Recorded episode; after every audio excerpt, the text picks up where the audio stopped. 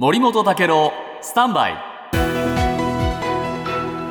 長官読み比べです。今日日本経済新聞ですけれども、はい、世界の液化天然ガス、えー、LNG ですね。これの不足が2030年前後まで続いて高値が長期化するという見通しが強まっているというんですね、はい、なぜかこれね日本エネルギー経済研究所の小山健さんがこう言ってます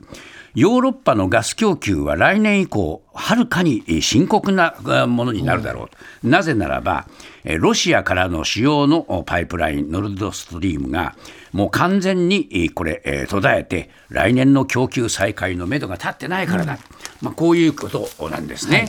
でこれについて今日毎日新聞特にヨーロッパ、ドイツですね、ドイツがなぜロシアのパイプラインにこれだけ頼ってきたかということについて、えー、これ、スウェーデンのアナリスト、もアンドレアス・ウムランドさんという博士にあのインタビューをしています。はい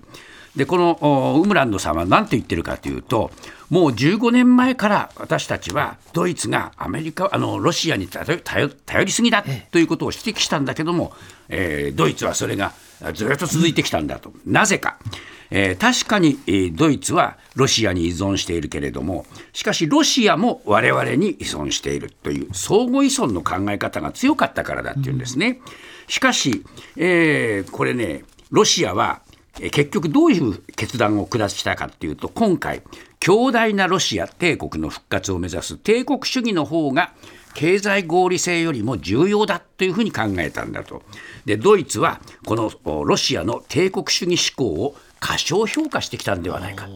これはねドイツに限らずやっぱりヨーロッパ全体にそういう傾向もあったし日本も同じだったと思うんですね。今後ですからヨーロッパ、日本、豪州などがどういうふうに手を組んでロシアの戦略を見直すかこれが重要になってくると思います。